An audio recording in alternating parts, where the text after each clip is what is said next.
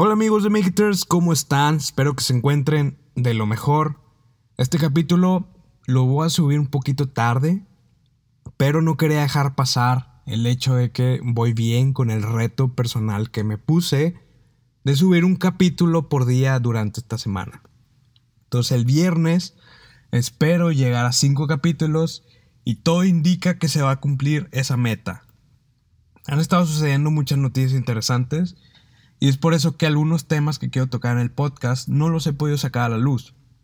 También este podcast nació con la necesidad como de explicar conceptos y saber cómo se aplican en el mundo real, obviamente conceptos enfocados a la mercadotecnia, pero, pero no se ha logrado. Entonces, generalmente esas cosas las subo en Instagram y ya después pues puedo enlazar ejemplos con conceptos que se ven, porque muchas veces la teoría, aunque sí es importante conocerla, muchas veces es difiere con lo que sucede en las prácticas del mundo real por diversas cuestiones, no porque se aplique mal, simplemente por tiempos, ya que vivimos en un mundo muy cambiante y muy radical, pero bueno, no lo quiero aburrir con más temas personales. Pero bueno, ahora, ahora qué pasó con Amazon y Disney. Pues es que Amazon y Disney firmaron un acuerdo y con esto el material de Disney no será exclusivo en Disney Plus, al menos por un año. ¿Ok? Algunas de las producciones más importantes como Avengers Infinity Wars, Capitana Marvel, Ralph, Toy Story, entre algunas otras, estarán disponibles a través de Amazon Prime Video. ¿Ok? Como mencioné, estarán disponibles desde cuándo? Desde el 1 de octubre del 2019. ¿Ok? Esto va a suceder en México y América Latina. Recordemos que Disney Plus estará disponible en Estados Unidos a partir del mes de noviembre del 2019.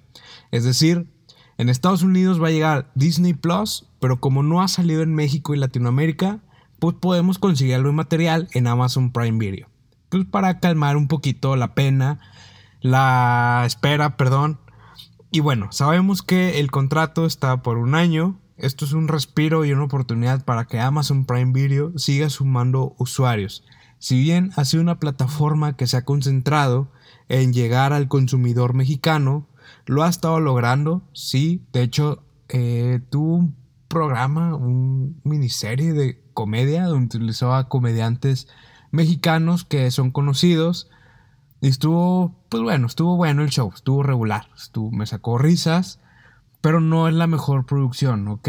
Esa producción, pues obviamente era para competir y para darse a conocer, competir contra Netflix porque es el gigante aquí en México y pues para darse a conocer sobre quién es Amazon Prime Video. También hace tiempo hizo una serie que hablaba sobre el 2 de octubre y bueno, eh, yo esperaba un poquito más, sí vi mucha publicidad en, o sea, en, en la calle y además creo que fue al cine y vi un anuncio, no recuerdo muy bien, pero sí me tocó ver también mucha publicidad en YouTube, ¿ok?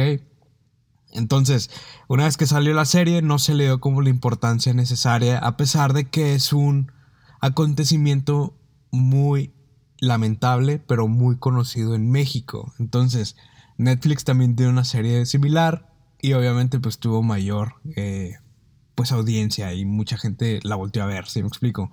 Estoy hablando desde mi punto de vista, lo que yo estoy percibiendo. Pero bueno, lo bueno es que va creciendo Amazon Prime Video. Y, pero, ¿qué sucede con Netflix? Aquí habrá otra pregunta. Muy bien. Ay, bueno, Netflix, Netflix. ¿Llegará a compartir el trono de ser el rey del streaming en México? ¿Sí o no? No sé, se los dejo a su opinión. Pero en mi opinión, he observado un rezago en las novedades que nos presenta esta plataforma. Si bien sí cuenta con series originales y son contadas las que son exitosas, y su catálogo de películas, en mi opinión, ya no es tan sorprendente como en años anteriores. Y aquí, otra vez me pregunto, ¿se estará apagando la chispa que hizo que volteáramos a ver a Netflix? Como si fuera la luz en la oscuridad, ya que pues, nos ofrecía algo, algo relevante, algo que no habíamos visto, algo nuevo en México. Y bueno, un reciente informe de que trata sobre las ganancias de Netflix en el segundo trimestre del 2019 indica que no ha crecido como se proyectaba. Mucho ojo. ya no está creciendo como antes y las proyecciones que tienen ya no están siendo del todo correctas, porque ahora supuestamente es menos. Esto sucede por primera vez desde el 2011, ¿ok?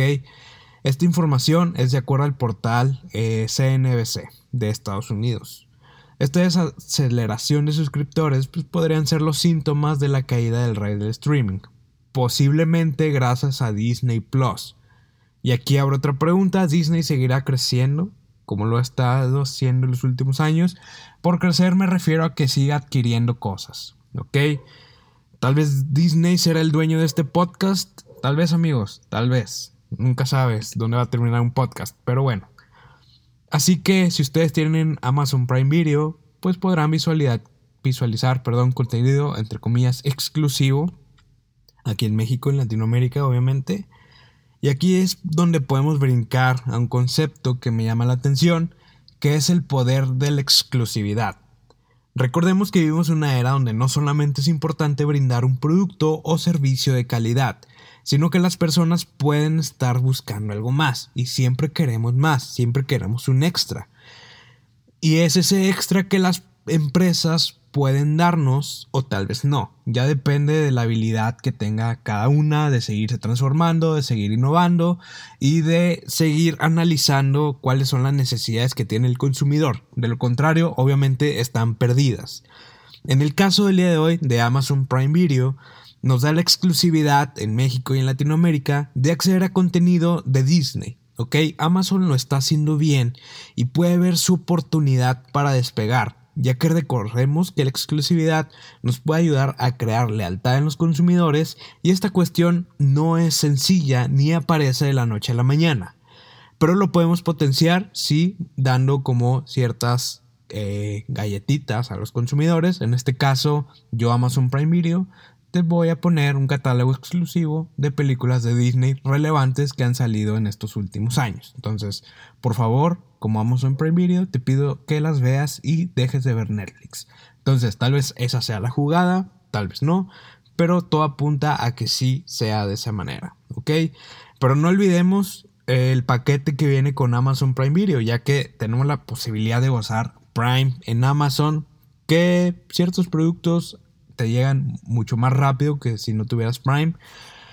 Pero bueno, esa es una gran comodidad para mí, que soy un millennial y me gusta pedir productos de la noche a la mañana y que lleguen rápido a mi casa y no tardarme y no salir y no ver la luz del sol.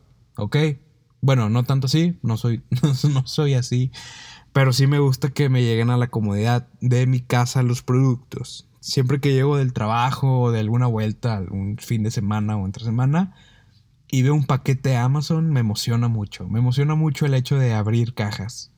No sé por qué. Me recuerda a las navidades pasadas, tal vez, donde habría regalos. Estaría padre que Amazon te envolviera las cajas. Digo, sí se puede. Pero imagínense que no necesariamente le tengas que poner opción de regalo para que lo hiciera cuando sea diciembre. Pero bueno, Amazon Prime Video tiene toda la oportunidad para despegar súper bien. Y hasta aquí el episodio de hoy. Espero que les haya parecido interesante. Em, vayan a mi Instagram, comenten algo, si les gustó el episodio, si no les gustó. Pero bueno, estaré haciendo preguntas a través de las historias de Instagram para que estén al pendientes. Y no olviden seguirme como maketers.mx, suscríbanse en Spotify y también dejen una reseña bonita si es que les gustó en, Amazon, en Apple Podcast. Hasta luego.